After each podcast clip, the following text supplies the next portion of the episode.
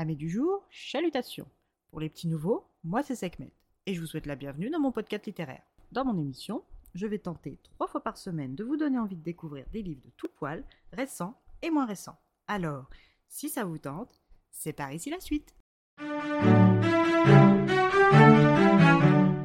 Aujourd'hui, je vais vous présenter Par une nuit claire de Kim Nisak aux éditions Matinka. Le roman se déroule à Anseong, capitale de la Corée, au début du XVe siècle. C'est le début de l'ère Joseon qui va s'étendre sur cinq siècles. Sejong est le quatrième roi de la dynastie Joseon. Il gouvernera durant 32 ans et aura l'un des règnes les plus porteurs pour l'évolution de la Corée et des Coréens. C'est sous son égide que la vie des Coréens s'est améliorée, notamment par le renforcement de la centralisation administrative et militaire, la création du Hangul, la cartographie du territoire, la compilation des connaissances pratiques et médicales, un véritable essor culturel. Dans la Corée du XVe siècle, la société est divisée en plusieurs classes. La famille royale, les Yangban, classe supérieure interdite de travail, les Chunjin, ou gens du milieu, dont Kim Yoon-ho, l'un de nos protagonistes, fera partie, les Sangmin, ou gens du commun, et enfin les nobis, la classe sociale la plus basse, à peine plus élevée que les esclaves sans statut. Sur un plan structurel, la ville de notre roman est comme toute celle de l'époque, entourée d'un mur circulaire percé de huit portes qui s'ouvrent et se ferment selon le couvre-feu. À l'intérieur du mur, la ville est divisée en cinq secteurs,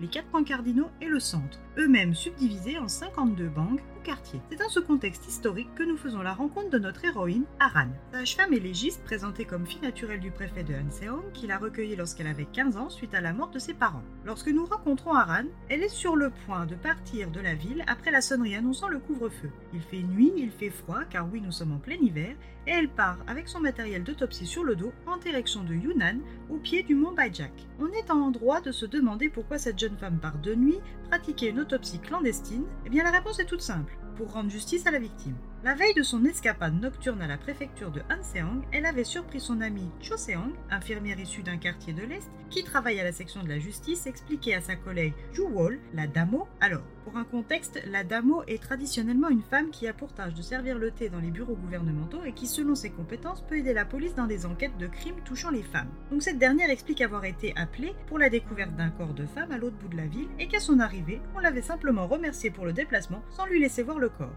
La défunte était une veuve sans famille, connue pour sa grande beauté, et la thèse du suicide validée sans expertise. Le ministre de l'armée, Eo Wook Kyu, avait mandaté quelqu'un pour s'occuper du corps au plus vite. La rapidité de l'intervention du ministre a attisé la curiosité d'Aran sur les circonstances de la mort de cette veuve, et c'est pour vérifier la thèse du suicide qu'Aran brave le couvre-feu et risque l'arrestation. Une fois à dans la vallée des Moudang, Aran déterre respectueusement le corps de la défunte et commence son autopsie. Et dès les premières minutes d'observation, elle se rend compte qu'il ne s'agit pas d'une mort par suicide mais par Elle poursuit donc son examen. Parallèlement, nous rencontrons Kim Yoon-ho, un jeune lettré qui vit reclus dans une forêt de bambous en pleine lecture, quand soudain sa quiétude est perturbée par l'arrivée de Seong Kyong, venu lui transmettre une missive du roi son frère. Car oui, avant de n'être qu'un homme de la classe du milieu, il était le prince Seongnyeong Yejong. Ce dernier étant censé être mort, il est devenu un Shanjin pour sa sécurité. Le roi son frère décide de faire de lui le nouvel inspecteur général au conseil des censeurs pour traquer la corruption. Sans vraiment avoir son mot à dire, il accepte, mais a besoin de s'aérer l'esprit et part arpenter la forêt de bambou.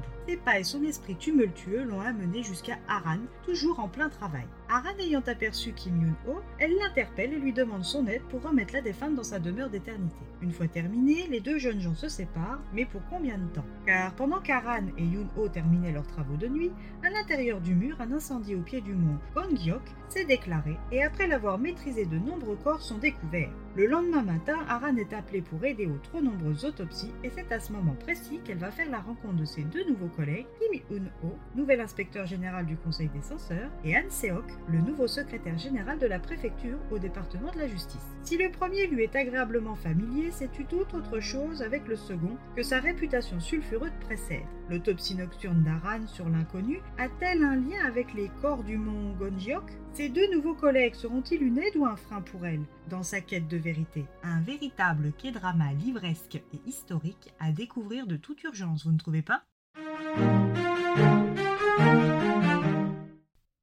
Moi vous aimez la culture, l'histoire et les décors coréens, ce livre est fait pour vous.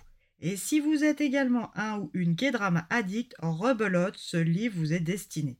Une découverte d'une Corée qui n'existe plus, une enquête mêlant personnages de fiction et d'histoire, un suspense qui tient la distance, des mensonges, des intrigues, des histoires dans l'histoire, de l'action, bref, un livre à découvrir absolument.